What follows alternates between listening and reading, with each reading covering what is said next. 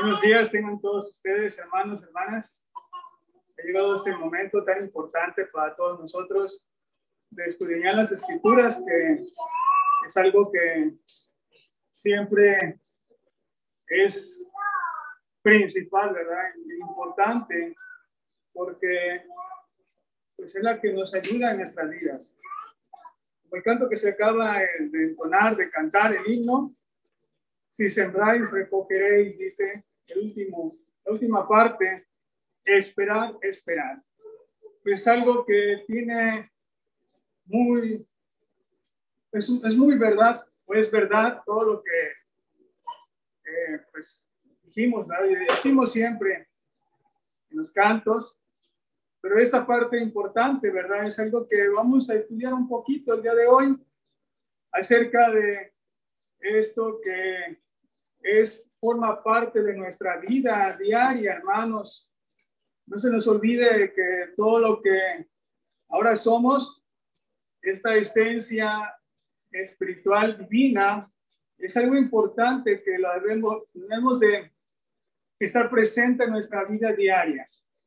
No debe de serse a un lado, sino debe de ser siempre.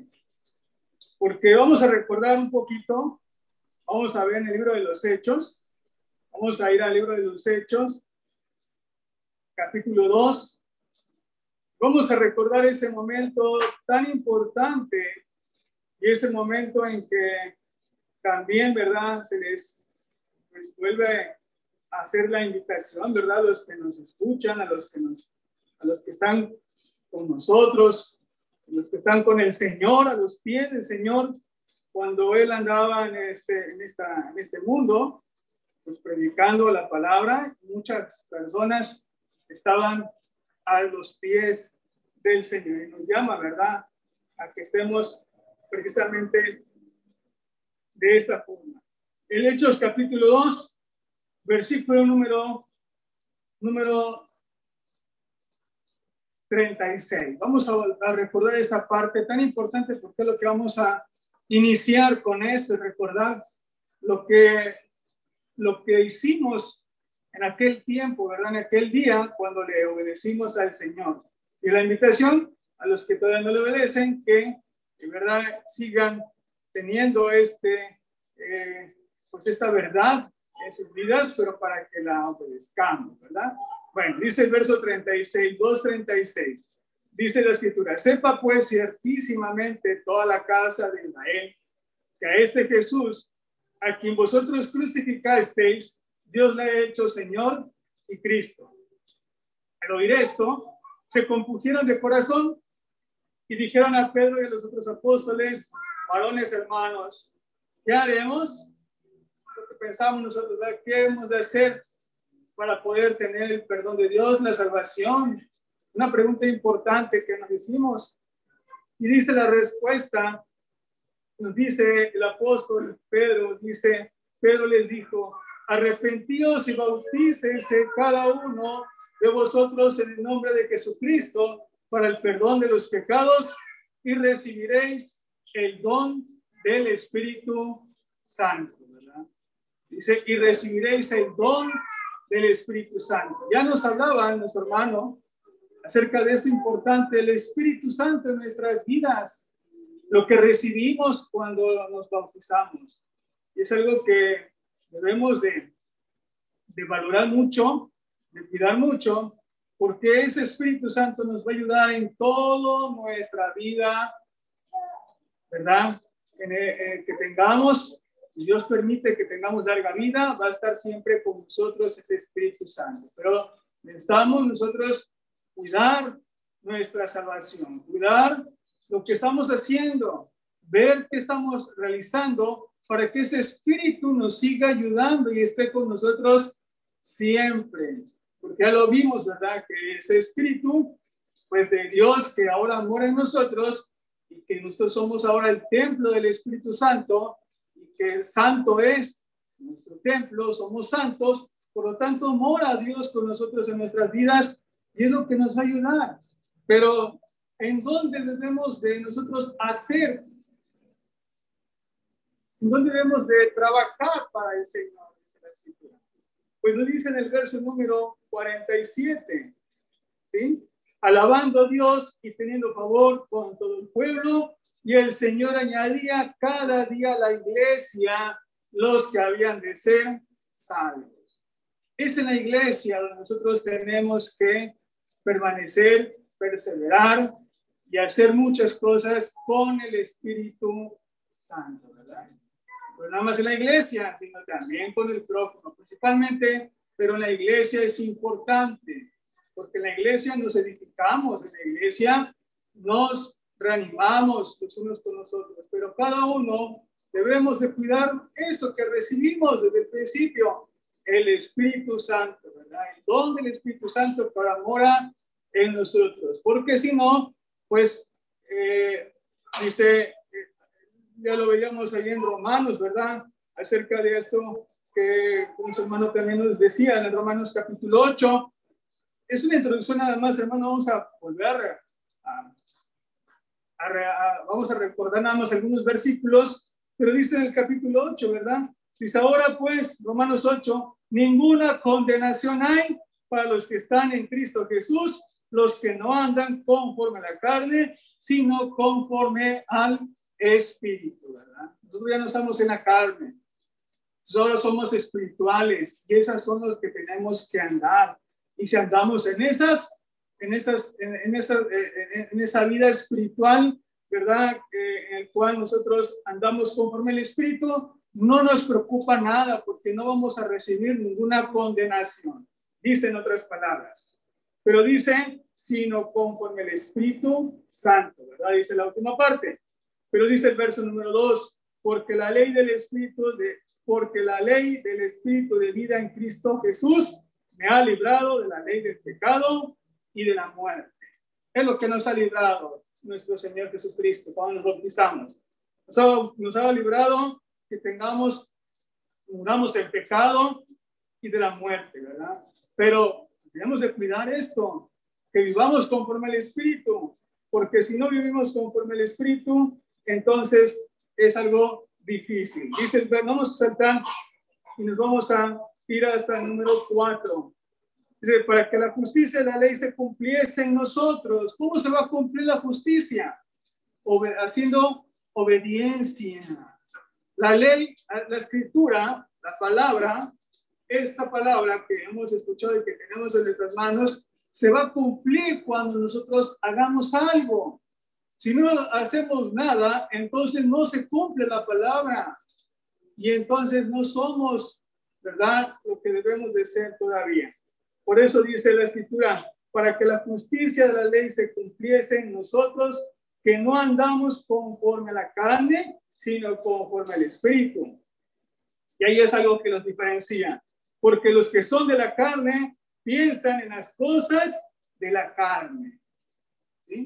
Los que no andan conforme al Espíritu piensan en el mal, piensan en hacer ofender, piensan en decir malas palabras, piensan en engañar, piensan en defraudar, piensan en hacer muchos males al mundo y muchos males a las personas, al prójimo, y porque, porque están conforme a la carne, porque su pensamiento es la carne, no es espiritual. Pero dice la escritura, pero los que son del espíritu, en las cosas del espíritu.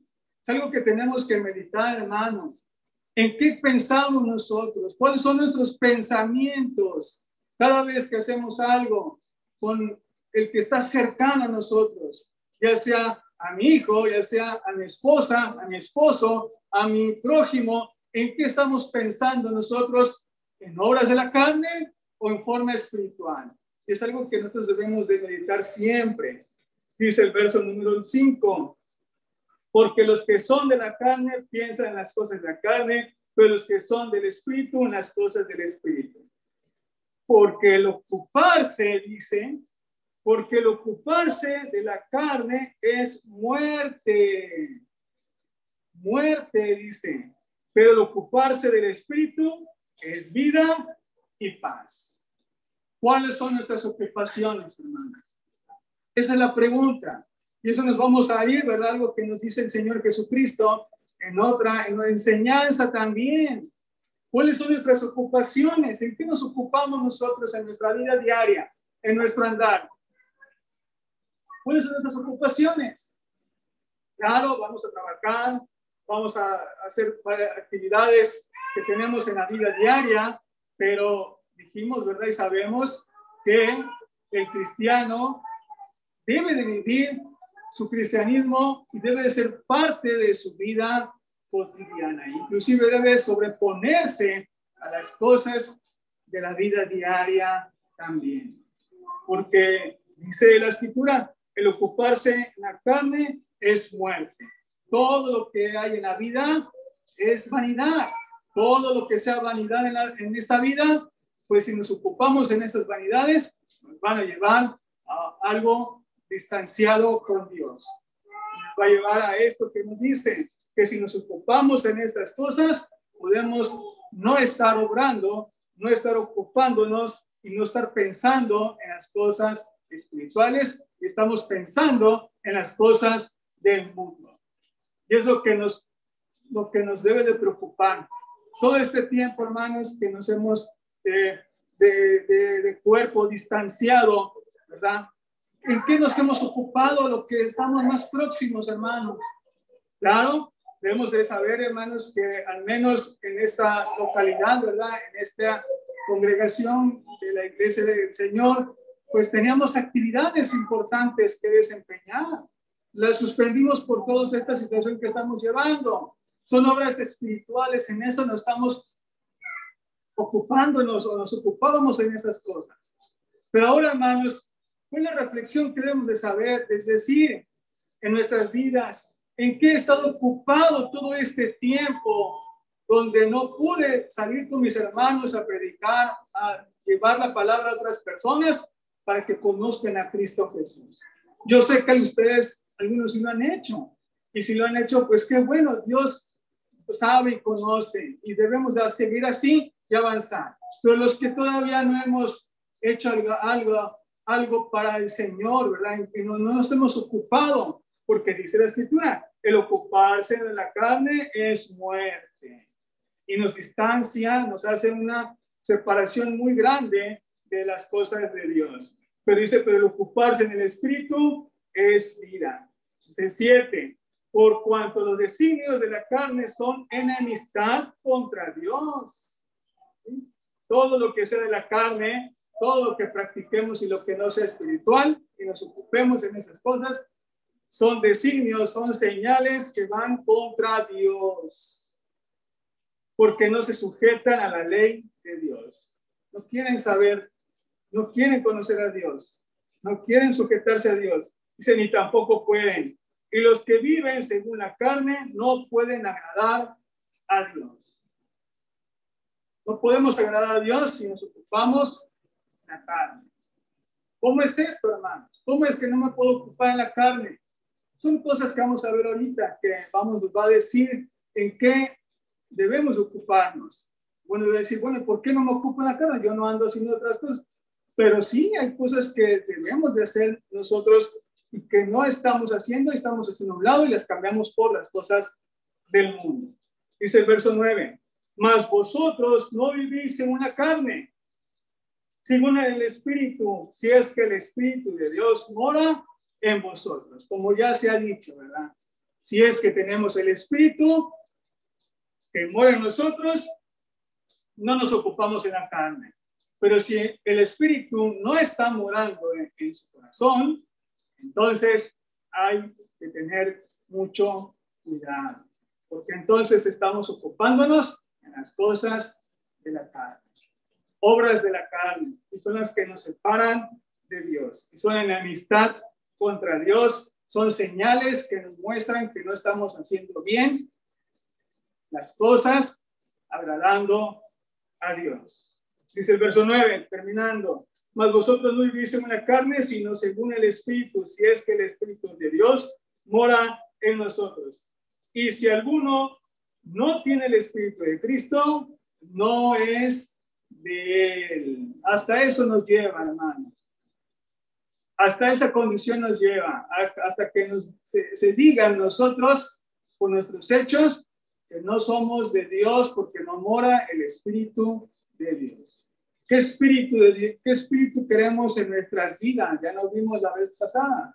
¿El espíritu del maligno o el espíritu de Dios? Porque recordemos parte de la escritura, ¿verdad? Que, que decía acerca de del espíritu inmundo, que dice que, en otras palabras, ¿verdad? Que vuelve y ve ese corazón, ese lugar, esa casa, dice, barrida y limpia, pero nada más viene él, dice, se trae otros siete con él, peores, y el estado de esa persona es peor, dice la escritura, en otras palabras. Entonces, es algo difícil que debemos de cuidar, pero tenemos que tener esa, eso siempre en nuestra mente en qué no estamos ocupando. De aquí vamos a trasladarnos un poquito, vamos a ir al Evangelio de Lucas, y vamos a ir en esta parte que nos, que nos dice, ¿verdad?, acerca de esta situación que se asemeja o que es igual acerca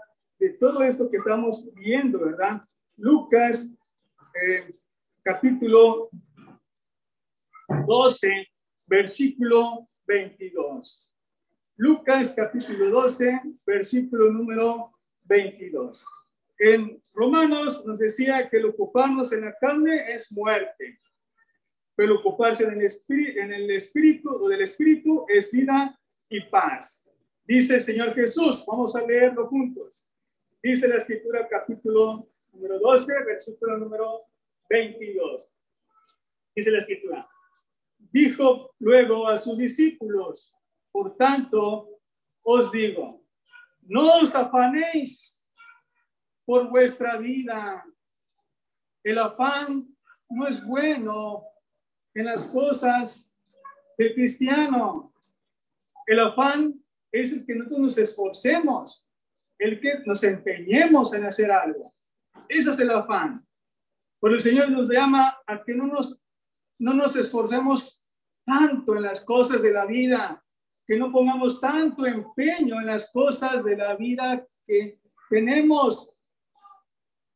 Dice, por tanto os digo otra vez, no os afanéis por vuestra vida.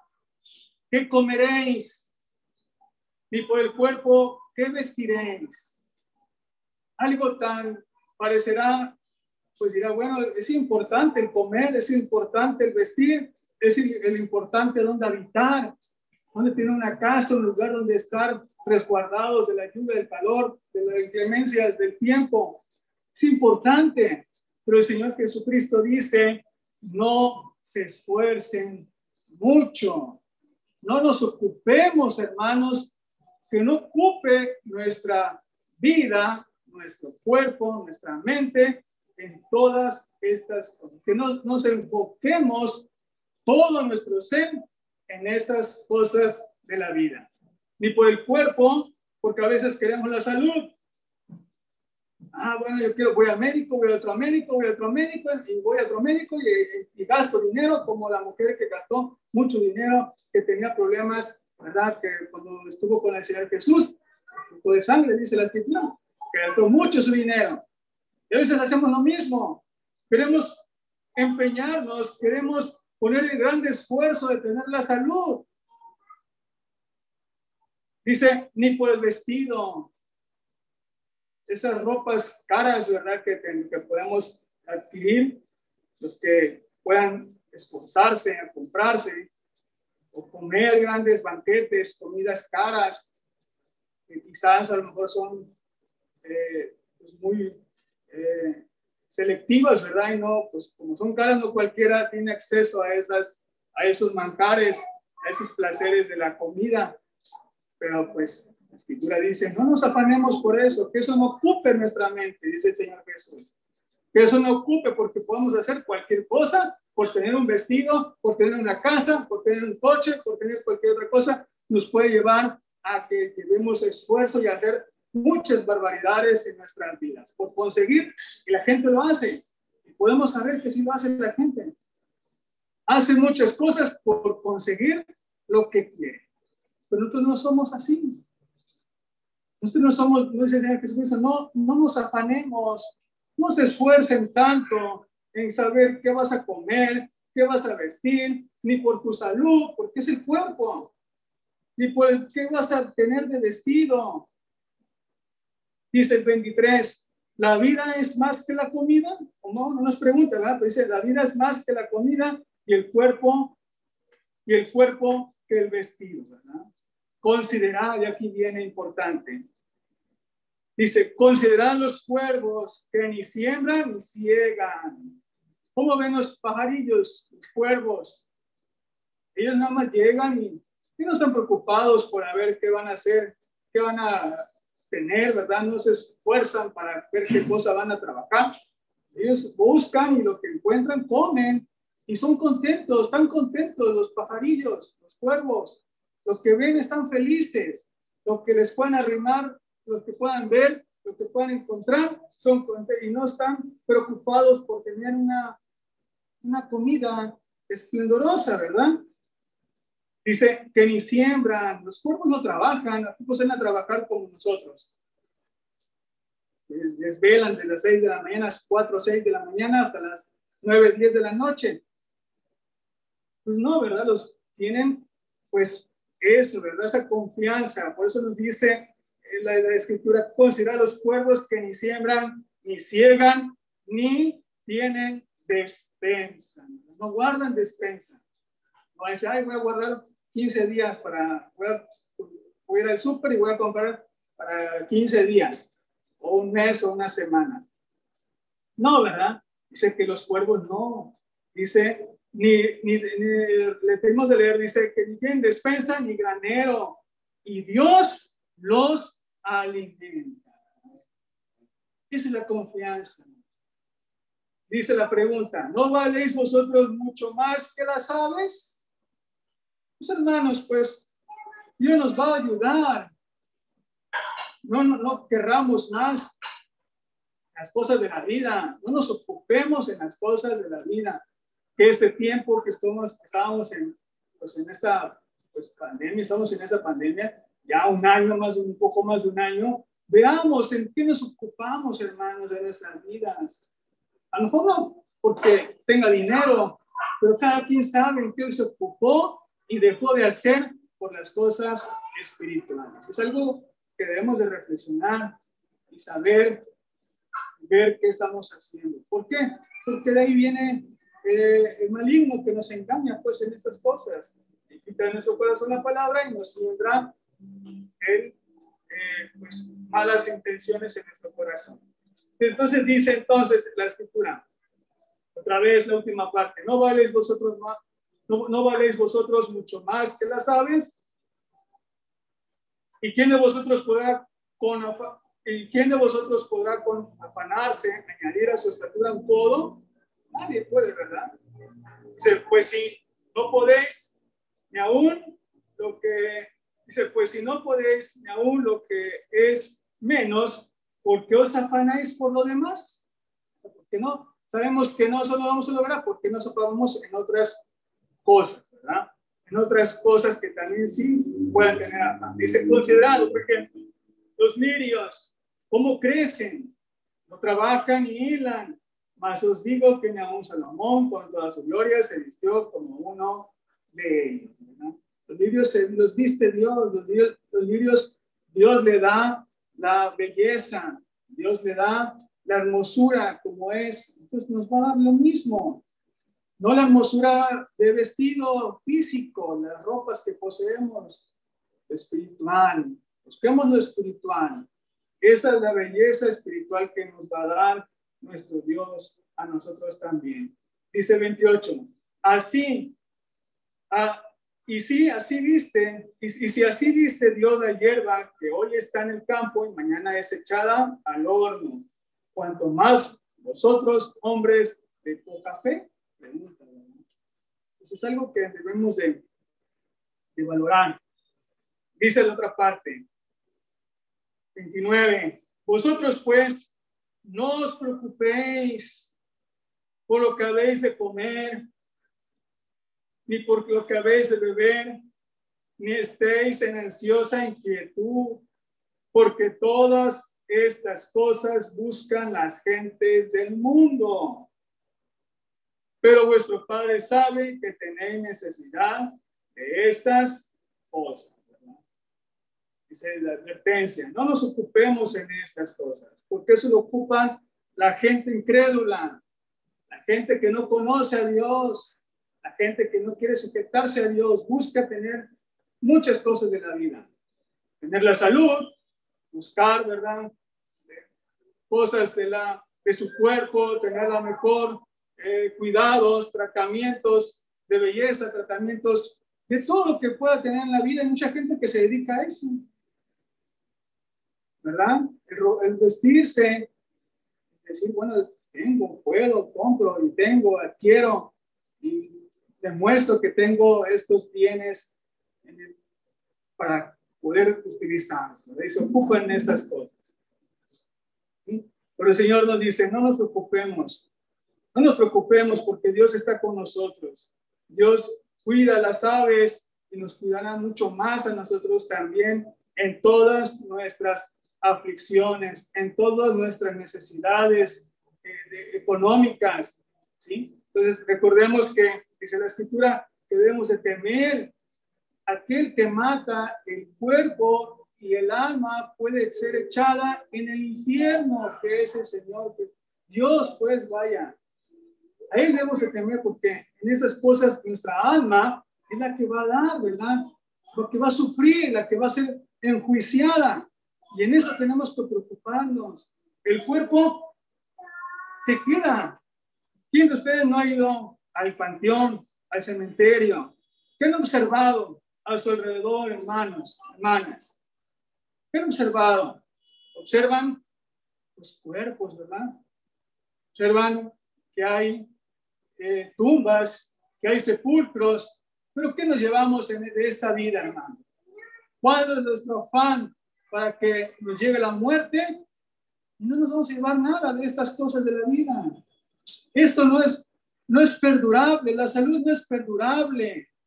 El tener una casa lujosa no es perdurable. El trabajar 24 horas, 36 horas y, no trabajar para el Señor no es perdurable es de corto tiempo, es de corta duración.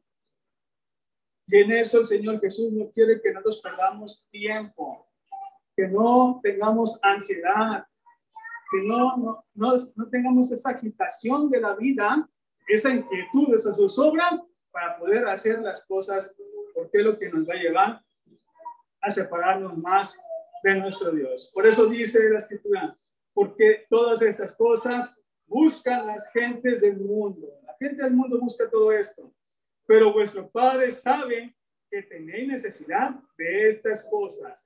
Mas buscar el reino de Dios todas estas cosas os serán añadidas.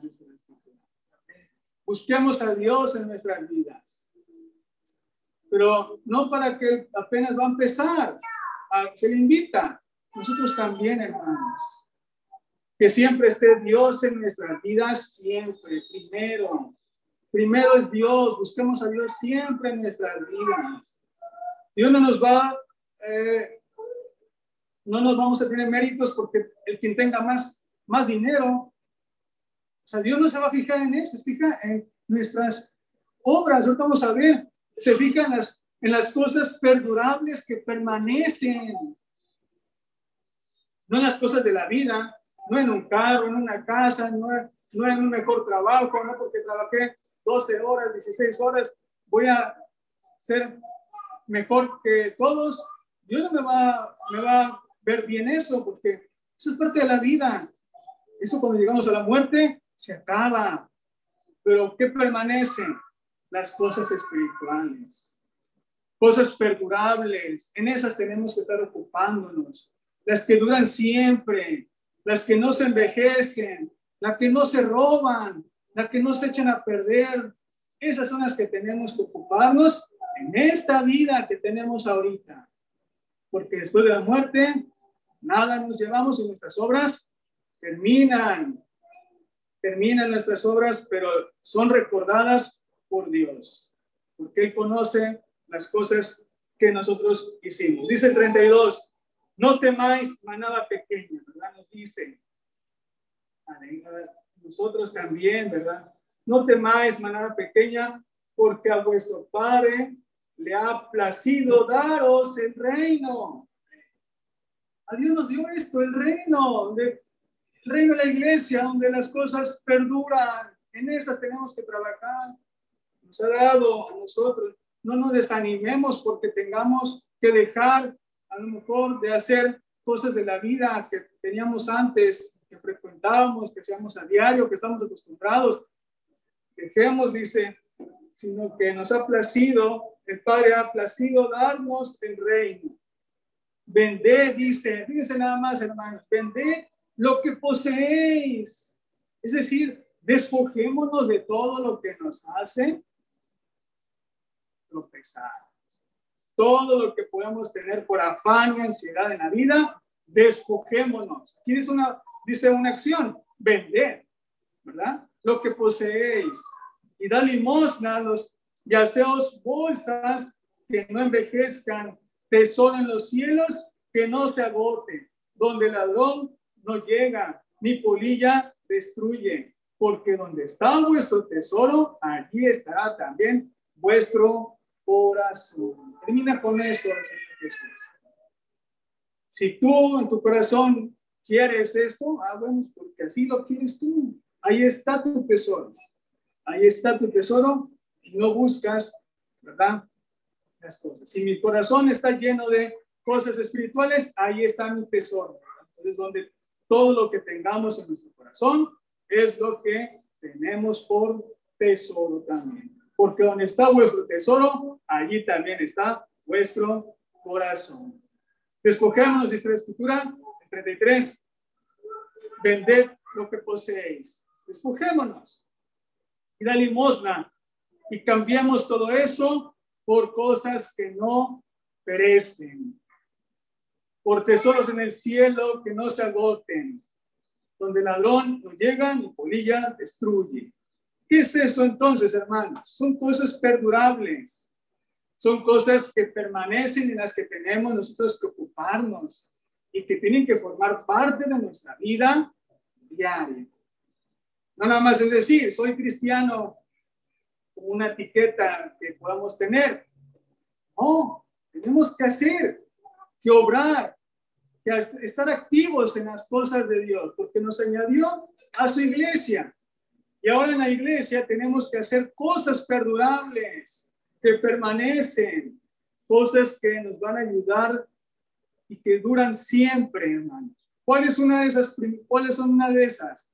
Primero, hermanos, es que nosotros tengamos y trabajemos por el alimento espiritual. Son muchas cosas, pero vamos a ver esta primera, ahí en Juan. Vamos a ir a Juan ahora, al Evangelio de Juan, capítulo 6. Juan, capítulo 6, versículo 27. Y dice el Señor Jesucristo nuevamente, les dice, ¿verdad? Trabajad no por la comida que perece. El Señor no quiere que perdamos nuestro tiempo. Juan 6, 27. El Señor no quiere que perdamos nuestro tiempo, que no nos afanemos, que no pongamos nuestro mayor esfuerzo ni grandes esfuerzo en las cosas del mundo. Y dice en este texto, el Señor Jesús dice, trabajar, sí, pero dice, no por la comida que perece, sino por la comida que a vida eterna permanece, la cual el Hijo del Hombre os dará, porque a este señaló Dios el pan. Busquemos la palabra, busquemos, trabajemos por eh, perseverar en la palabra, por obediencia en la palabra. Es lo que tenemos, porque lo que va a permanecer en nuestras vidas. Ese es el trabajo que debemos de perdurar. En ese tenemos que ser afanosos. En esos tenemos que poner nuestro empeño por esas cosas que duran y que están siempre, ¿verdad? En la mente de nuestro Dios y conoce todas, todas nuestras obras. Y les confirma ahí en 1 Corintios, vamos a ir a 1 Corintios, la primera epístola, los Corintios, capítulo 3.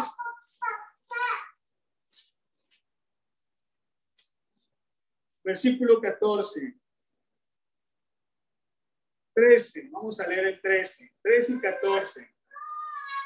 La obra de cada uno se hará manifiesta. Todo lo que vamos a hacer en la vida, todo el que haga algo va a ser manifestado, dice, porque el día la declarará.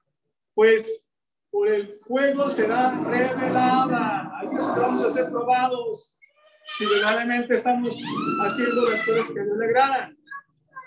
Y la obra de cada uno, y la obra de cada uno, cual sea, el fuego la probará.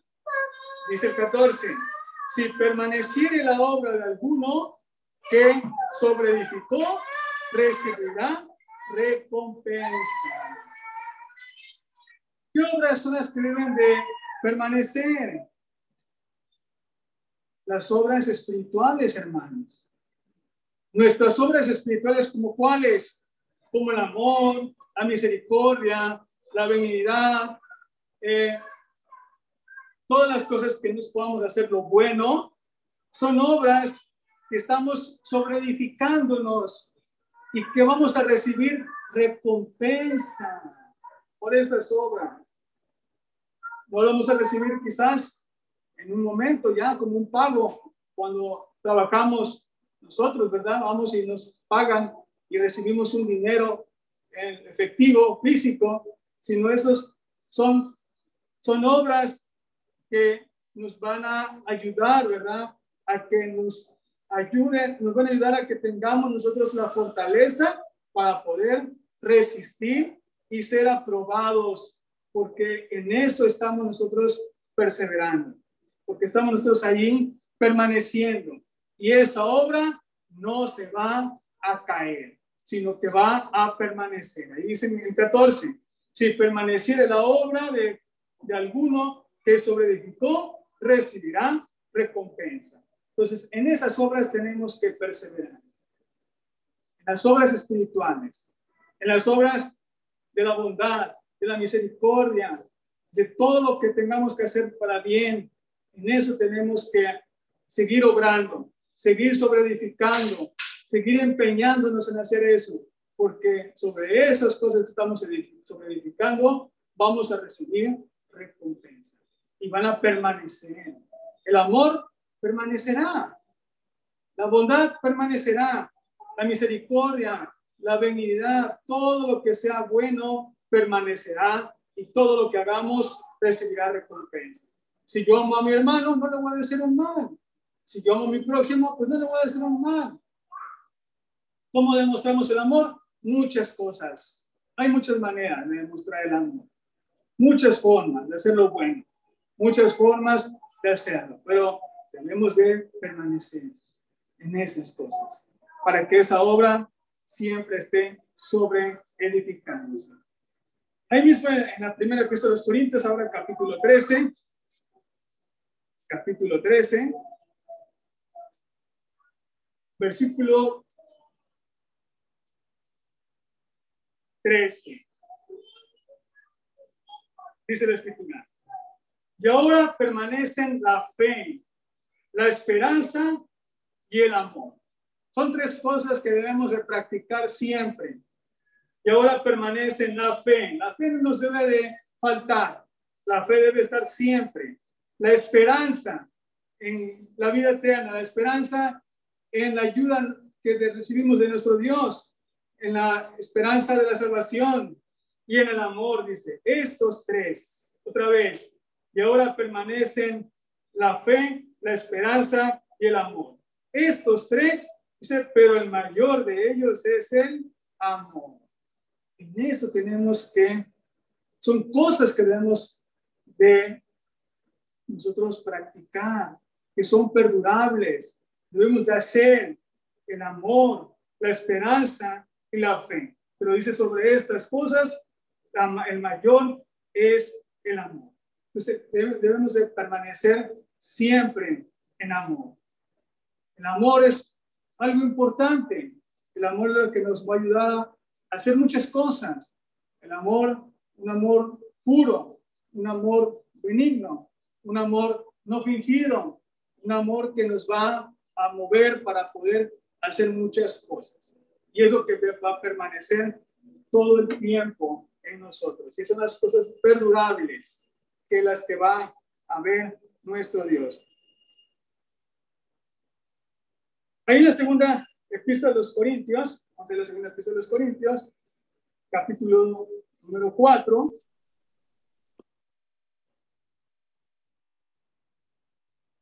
Versículo número 18.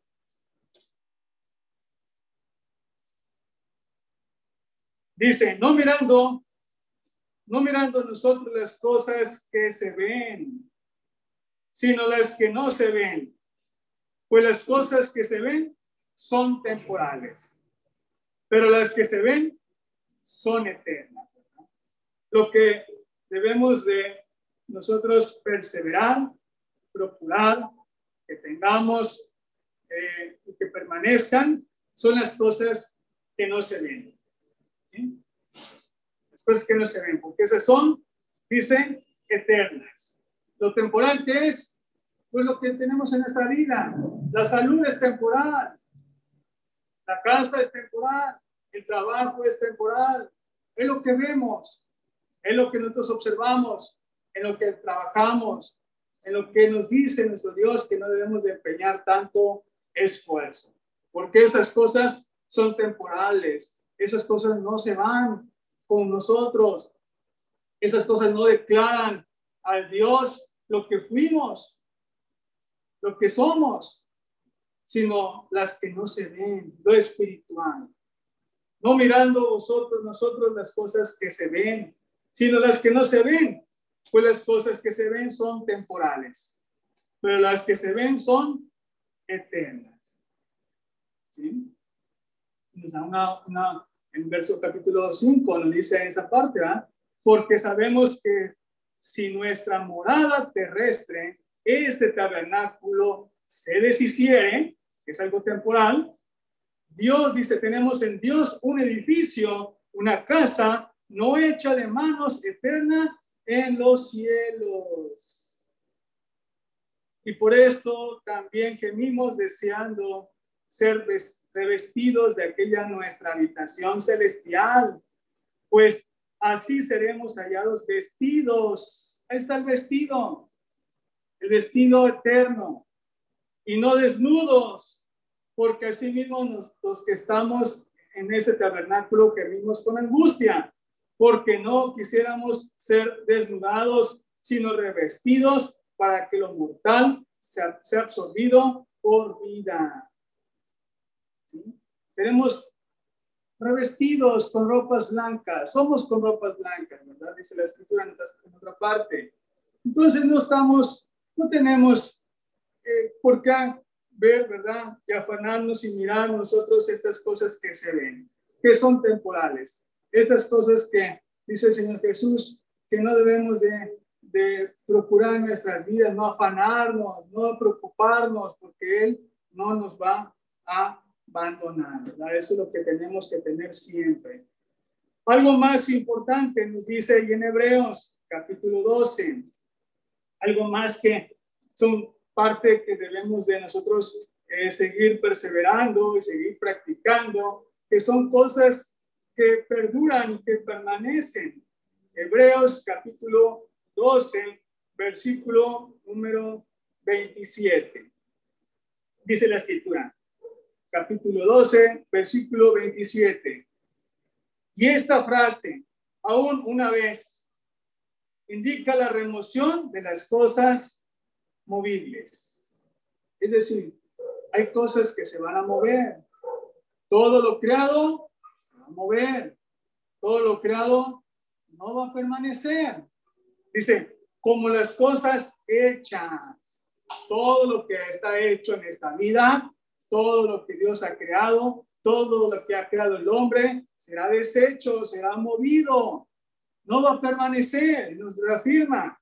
Y esta frase una vez indica la remoción de las cosas movibles como cosas hechas para que queden las inconmovibles. ¿Cuál cree que sea lo inconmovible? Lo que no se mueve, lo que permanece. La iglesia. Nosotros estamos en la iglesia. No nos va a pasar nada, somos, no va a cambiar, dice la escritura. Así que recibiendo nosotros un reino inconmovible, tengamos gratitud y mediante ella sirvamos a Dios, agradándole con temor y reverencia. Entonces el reino es un reino que no se mueve, un reino inconmovible, un reino que permanecerá. Y en eso tenemos que tener siempre nuestra mente y saber que en eso tenemos que perseverar. En el reino perseveran los santos. En el reino perseveran los reconocidos por Dios, por los que están inscritos en el libro de la vida, por los que están practicando el bien, por los que están luchando día con día, por los que están siendo afligidos, pero Dios les ayuda. Este es el reino en eso Dios nos va a mover aquí. Este cuerpo, dice la escritura, leímos, si se deshiciere, tenemos una casa eterna hecha en los cielos. Eso no nos debe de preocupar. ¿Verdad? Las características físicas que tengan, a Dios le importa el alma, importa porque es la que va a permanecer en su reino, es la que va a darle vida, y es la que no va a cambiar, la que no se va a mover, la que va a estar siempre reconocida por Dios. Por eso dice la escritura, así que recibiendo nosotros un reino inconmovible, tengamos gratitud, ser agradecidos con Dios. ¿Cuánto tiempo? Siempre. El agradecimiento a Dios no es ahorita y mañana no, y ni pasado. No, siempre. La, dar gracias a Dios por todo es siempre. Dice, y mediante ella sirvamos a Dios. Entonces el cristiano sirve a Dios. No podemos estar sin hacer nada. No podemos estar, pues, como que no pasa nada en la iglesia, ¿no? Cada uno debe de servir a Dios, porque cada uno va a soportar pruebas, va a resistir, pero si es que caminamos Dios, si es que tenemos el Espíritu de Dios que mora en nosotros, dice la Escritura. Por eso es algo importante que las obras, ¿verdad? Lo que hagamos en la iglesia, tenemos que hacer, tenemos que practicar, tenemos que hacer cosas que perduren, que sean para siempre, que permanezcan. Dice la escritura otra vez, así que recibiendo nosotros un reino inconmovible, tengamos gratitud y mediante ella sirvamos a Dios, agradándole con temor y reverencia. Siempre Dios con temor y reverencia. Dice, porque nuestro Dios es fuego consumidor.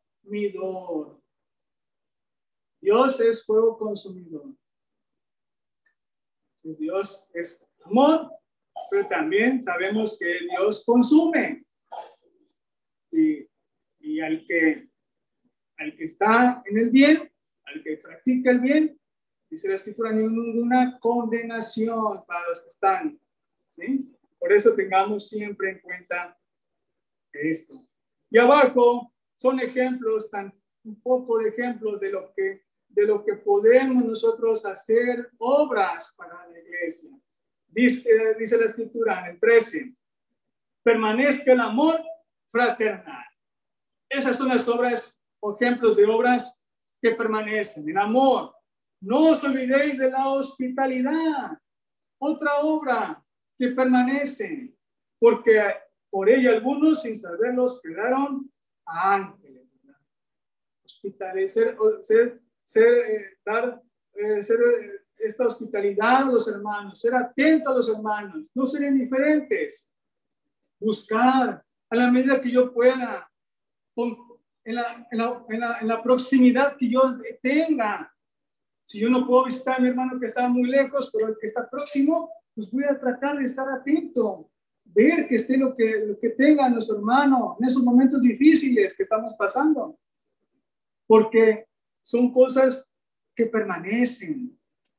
Es el amor que permanece. Por eso dice, permanezca el amor fraternal, el amor entre hermanos. Por eso dice, acordados de los presos, como si estuviesen presos juntamente con ellos, el tiempo, ¿verdad? Pero acordémonos de nuestros hermanos, acordémonos que están en sus casas, que están trabajando, hagamos oración por ellos.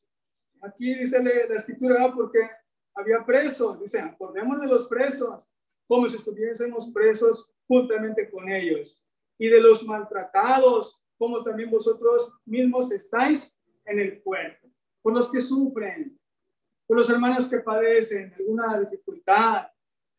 Acordémonos de ellos. Y ahí sí estamos haciendo obras, obras que permanecen, que duran, porque estamos haciendo, estamos haciendo que edificando y de todas esas vamos a recibir recompensa espiritual. Dice el 4, honroso sea en todos el matrimonio y el hecho sin mancilla. Que los hogares en los que hay matrimonios vivan honrosamente. Algo importante, ¿verdad? Más si cuando son hogares, matrimonios cristianos. Que el matrimonio sea honrado, honroso, dice la escritura. Honroso sea en todos el matrimonio y el hecho sin mancilla y a advertencia, ¿verdad? Pero los comunitarios y los adúlteros los juzgará Dios. Sean vuestras costumbres sin avaricia. Nuevamente nos dice, ¿verdad? Sin afán. No vamos a afanarnos, no vamos a tener avaricia de querer cosas en la vida, dinero. El dinero aquí se queda, no permanece.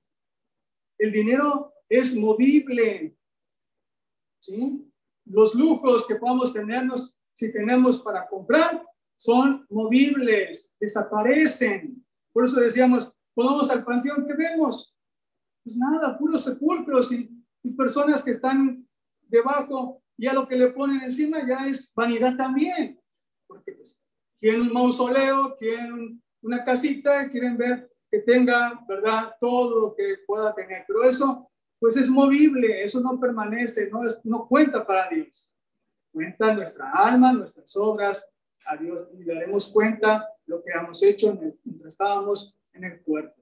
Por eso dice la escritura, sean vuestras costumbres sin avaricia, contentos con lo que tenéis ahora, porque Él dijo, no te desampararé ni te dejaré. De manera que podemos decir confiadamente, el Señor es mi ayudador. No temeré lo que me pueda hacer el hombre. Las injusticias que pueda haber, Dios nos va a ayudar. Tengamos confianza. Tengamos confianza. No se nos olvide, pero que nuestras costumbres no sean sin avaricia, que vuestras costumbres sean sin avaricia, contentos con lo que tenemos. Contentos, hermanos contentos con lo que tenemos. No deseamos más lujos, no deseamos mejor salud para hacer el mal, sino deseamos salud para hacer el bien y adorar a Dios. Y si tenemos enfermedad, Dios es nuestro ayudador y no nos desamparará ni nos dejará. Entonces es algo que tenemos que valorar mucho. Acordaos de vuestros pastores que os hablan la palabra de Dios Considerad cuál haya sido el resultado de su conducta en mitad su fe. Jesucristo es el mismo ayer y hoy y por los siglos. No os dejé llevar por doctrinas, no dejé llevar por doctrinas diversas y extrañas, porque buena cosa es afirmar el corazón con gracia, no con viandas que nunca aprovecharon a los que se han ocupado en ellas.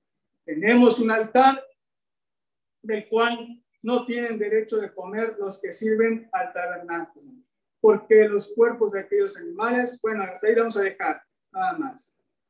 Entonces, dice, vamos a sentar, eh, dice el verso 15, así que ofrezcamos siempre a Dios por medio de él sacrificio de alabanza, es decir, fruto de labios que confiesan su nombre. Son obras que permanecen. Y de hacer el bien, y de hacer el bien y de, y de ayuda mutua, no os olvidéis. Son ejemplos, hermanos, de hacer el bien, dice, ¿a quién? Pues decíamos, a lo mejor no puedo ayudar a mi hermano que está muy lejos, pero el que está próximo, a que lo tengo, a que más sea más accesible, donde yo pueda visitarlo, donde yo pueda verlo. Y de hacer el bien, dice el 16, y de la ayuda mutua, no os olvidéis. Nunca dudar, hermanos, de la necesidad ni del, del sufrimiento de los hermanos. Ayudémonos unos con otros en oración y hacer el bien. Dice, y hacer el bien y la ayuda mutua, no os olvidéis, porque de tales sacrificios se agrada a Dios.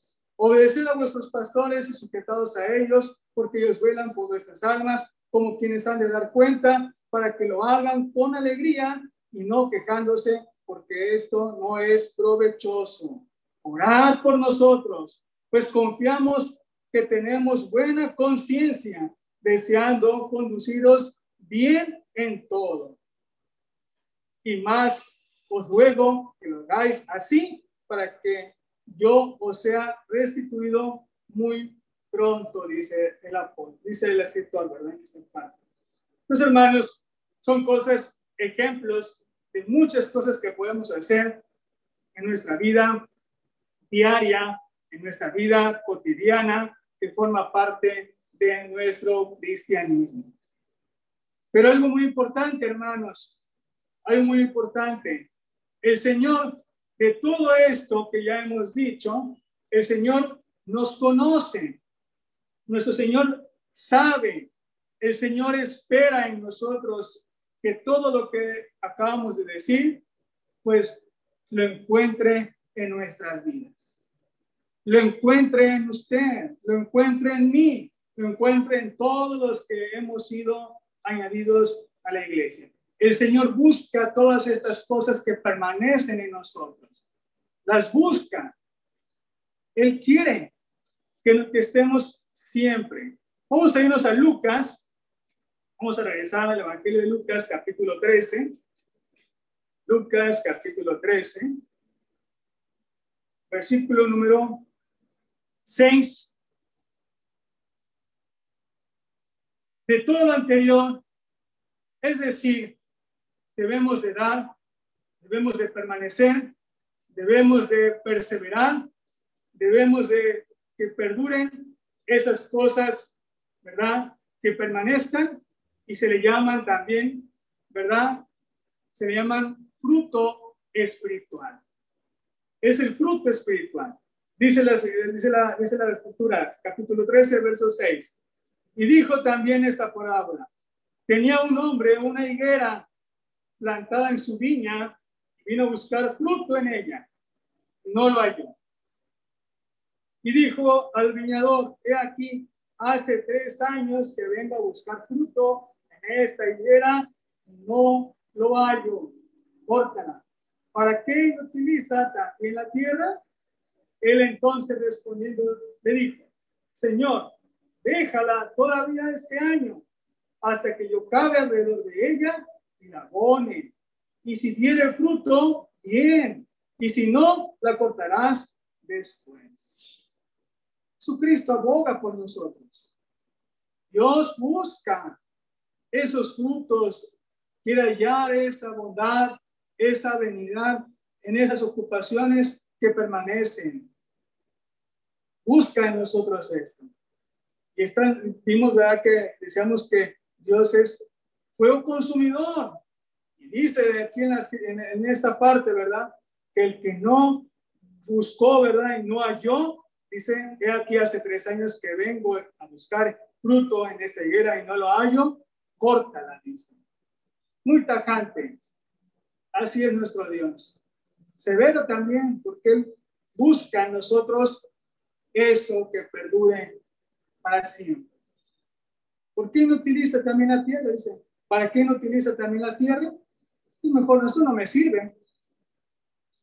Pero dice, un intermediario, y dijo, Señor, déjala todavía este año hasta que yo cabe alrededor de ella y la ponga. Es Jesucristo.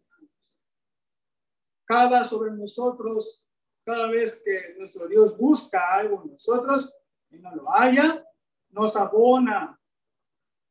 Cava y nos abona alrededor de nosotros. Pero pues con la palabra, cada vez que estudiamos la palabra, estamos abonando a ese árbol para que dé mejores frutos. Ese árbol que es muy frondoso en nuestras vidas y que debemos de dar mucho fruto espiritual. El Señor busca ese fruto, ese fruto que da, que da vida, ese fruto que está siempre en nosotros. Y es lo que nosotros debemos de estar siempre permaneciendo. Y solamente en Cristo Jesús, en Dios, vamos a poder dar frutos. Vamos a estar reverdecidos. Vamos a estar en, la, en el río de aguas vivas. Vamos a estar sustentándonos. Vamos a estar protegidos.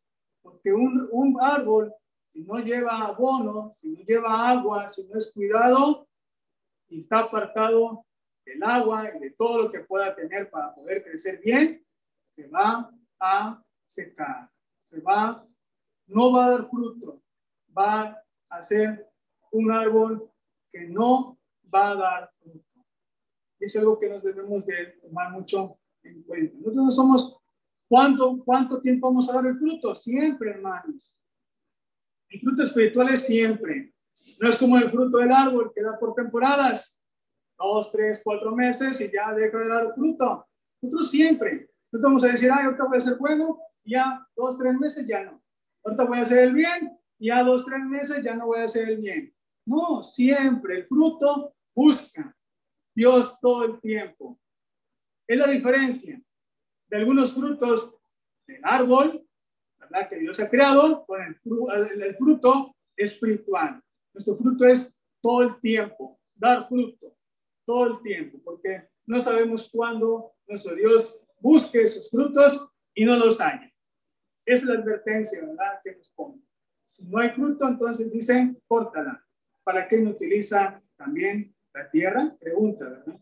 Entonces solamente vamos a poner frutos espirituales cuando estemos con Dios, con Él, obedeciéndole. Vamos a leer un salmo, una parte de un salmo, Salmo capítulo 93.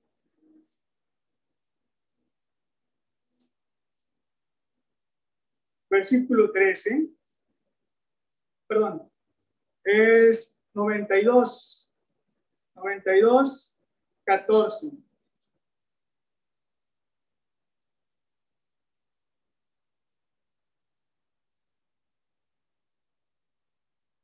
92, 13 y 14. Vamos a leer. Dice nada más, hermanos. Dice, plantados en la casa de Jehová, en los tríos, en los atrios de nuestro Dios florecerán. Otra vez, plantados en la casa de Jehová, en los atrios de nuestro Dios florecerán. Solamente florecemos con Dios. Y dice el 14, hermanos, aún en la vejez fructificarán, estarán vigorosos y verdes, para anunciar que Jehová, mi fortaleza, es recto, para anunciar que Jehová, mi fortaleza, es recto, y que en él no hay injusticia. Entonces, hermanos, veamos el 13 y el 14. Plantados en la casa de Jehová, en los atrios de Dios, de nuestro Dios, florecerán. Solamente vamos a a dar fruto con Jehová, con Dios. Fuera de Dios, no vamos a dar esos frutos que permanecen. Vamos a dar frutos que, carnales, ¿verdad? La ira, el enojo, el maldecir, el gritar, el insultar, el, tener pleito. Esos son los frutos de la carne. Esos son los frutos que vamos a dar si estamos separados de Dios. Pero como estamos con Dios, nosotros vamos a estar siempre vamos a florecer todo el tiempo y dar buenos frutos de los que ya hemos dicho, ¿verdad? Por eso la confianza es la diferencia. Pero dice el 14, aún en la vejez. Pensamos a veces que en la vejez ya no podemos dar fruto, ya no servimos a Dios. Pensamos que porque ya soy de edad avanzada, ya no voy a dar fruto a Dios. Pero dice aquí el, Salmo, aún en la vejez fructificarán. Los frutos fructificarán, dice en la vejez, estarán vigorosos y verdes. Entonces, en, Dios podemos solamente hacer esto. Este fruto solamente en Dios se logra todo ello. Aún en nuestra juventud, más todavía. En nuestra vejez damos fruto que aún todavía dice, vamos a estar vigorosos y verdes. Dios nos reverdece estando con Él. El fruto también, ¿verdad? Es algo que debemos de conocer. Otro, otro texto más en Ezequiel. Vamos a ir a Ezequiel, capítulo 47. Ezequiel 47, número 12, versículo 12.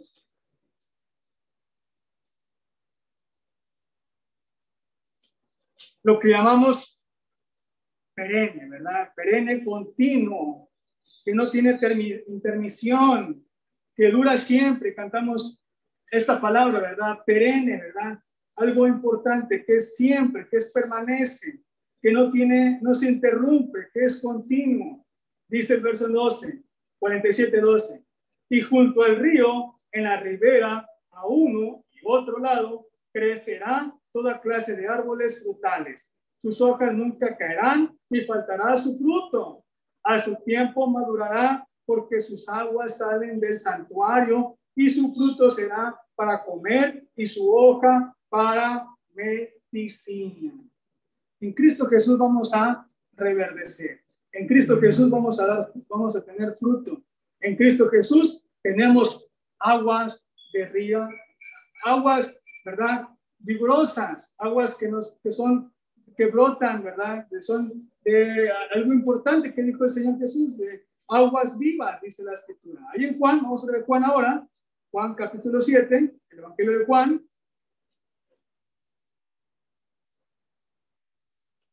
Siete y ocho.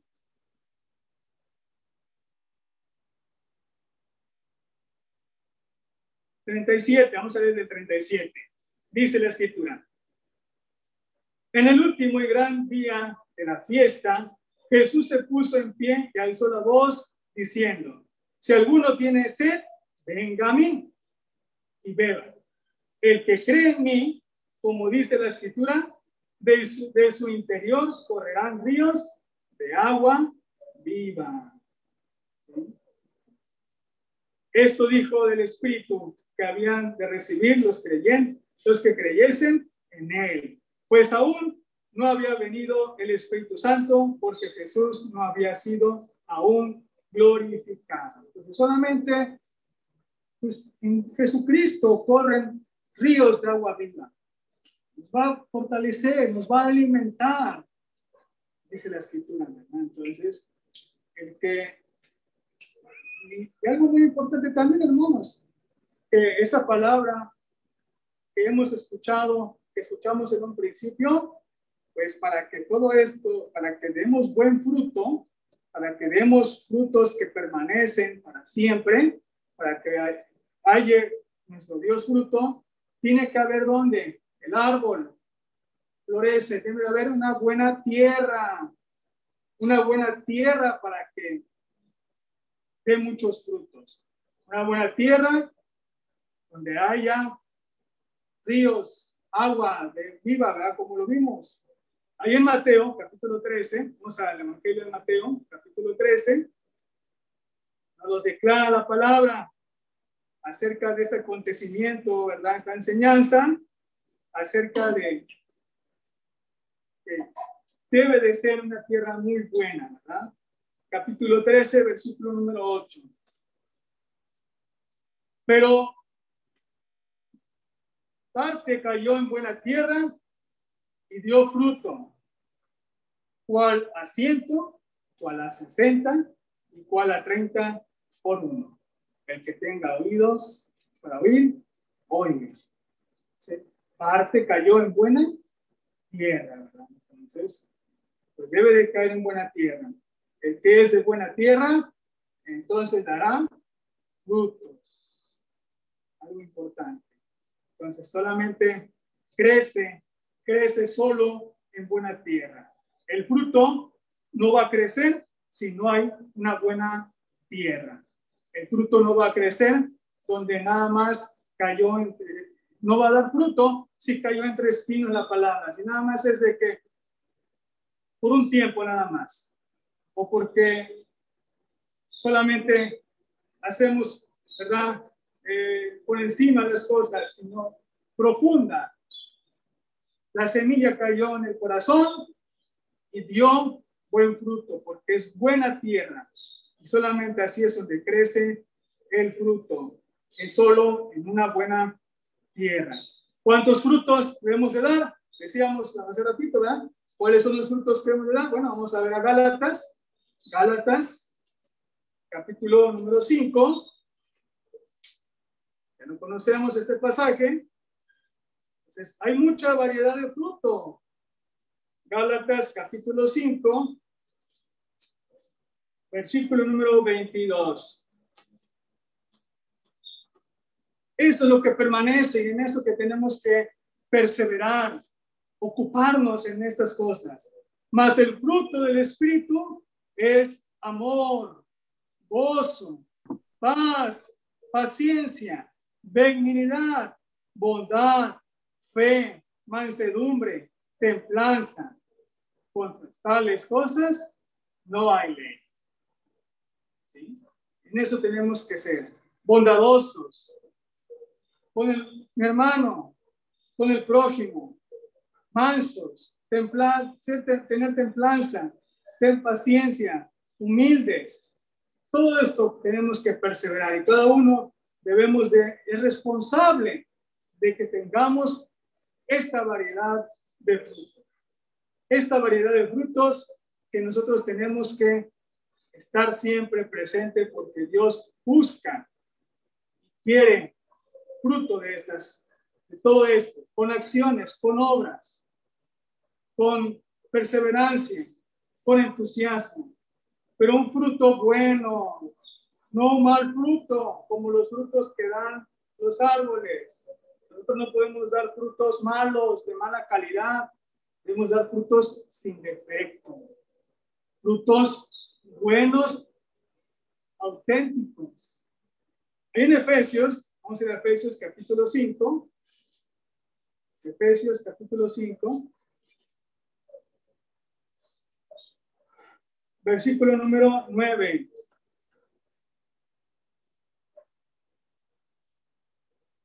Porque el fruto del Espíritu es toda bondad, justicia y verdad. Eso es el fruto bueno, el fruto sin defecto. El fruto sin defecto debe ser bueno, justo, verdadero. Que nuestra obra sea, si yo voy a visitar a mi hermano, que sea, que sea con toda bondad, con toda justicia, con toda verdad. No un fruto, no la acción. Y después tengo otros pensamientos distintos, porque entonces ese no es un fruto sin defecto, es un fruto ya con defecto, porque voy con otros pensamientos diferentes, porque ya no voy con bondad, ya no voy con justicia, ya no voy con verdad. Es un ejemplo nada más que podemos poner. Cualquier cosa que hagamos en nuestra vida, todo nuestro fruto debe ser sin defecto. Vamos a ver otro versículo también, Filipenses, adelantito, capítulo 1, versículo 11. Llenos de frutos de justicia que son por medio de Jesucristo para la gloria y alabanza a Dios. Todo fruto debe ser con justicia. Justo. Este es el fruto con es un fruto sin defecto. Dos versículos más y terminamos, hermanos. El primero es Santiago, capítulo 3. Vamos a Santiago. Santiago, capítulo 3, versículo 17. Y aquí es la clave importante de buenos frutos. Pero la sabiduría, que es de lo alto, es primeramente pura. Es la característica de la sabiduría de lo alto. Pura. Es pacífica, después es pacífica, amable, benigna, llena de misericordia y de buenos frutos. Entonces, nuestro buen fruto va a estar con la sabiduría de lo alto y va a tener estas características. Nuestro fruto va a ser pacífico, nuestro fruto va a ser amable nuestro fruto, va a ser bueno nuestro fruto y lleno de misericordia.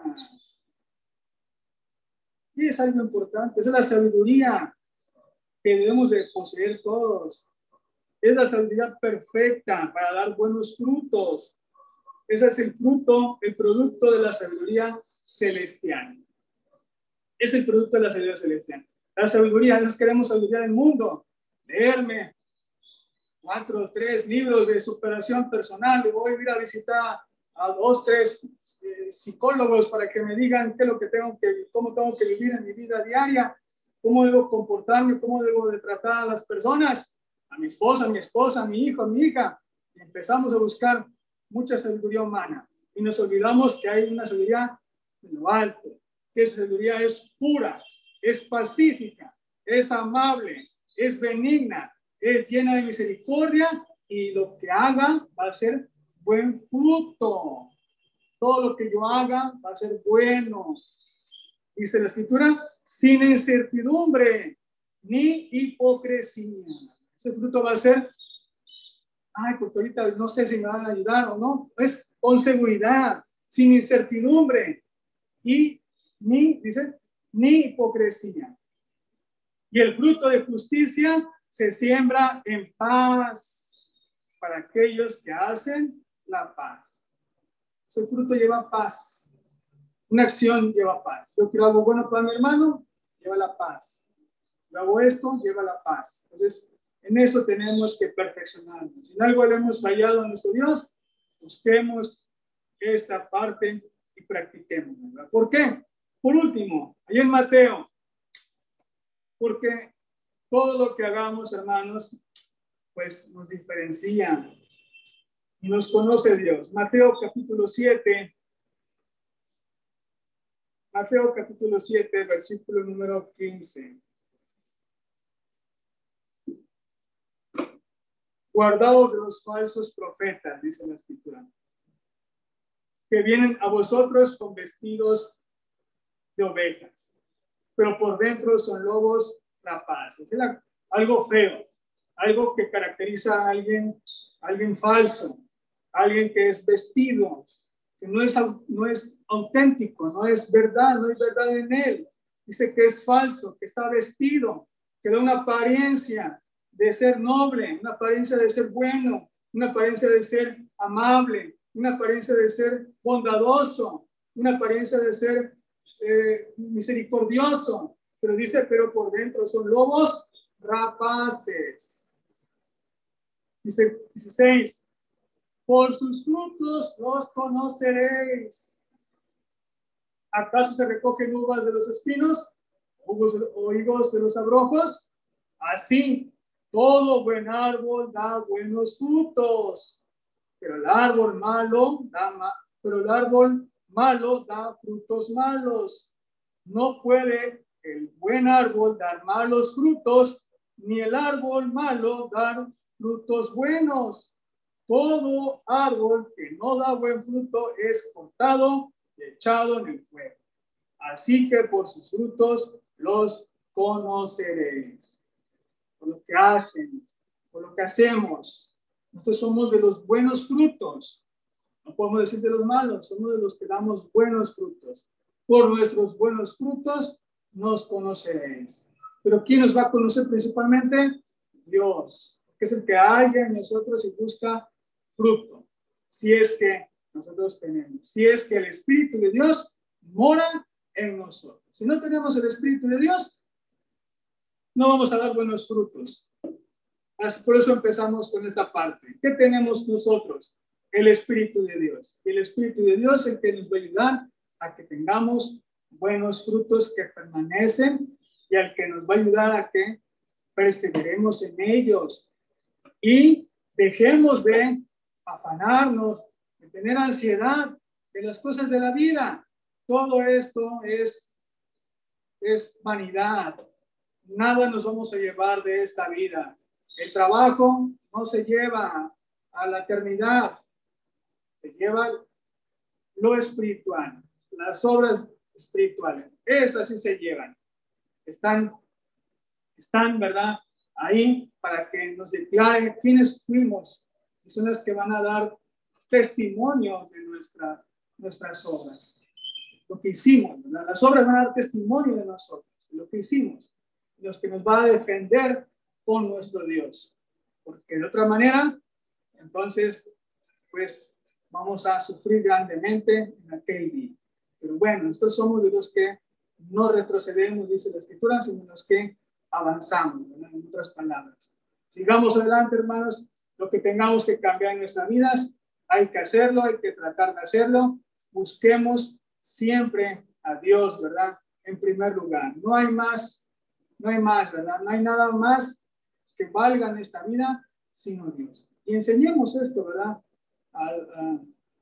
Siempre a, nuestras familias, a los próximos que están con nosotros y practiquemos con los próximos que están en nosotros.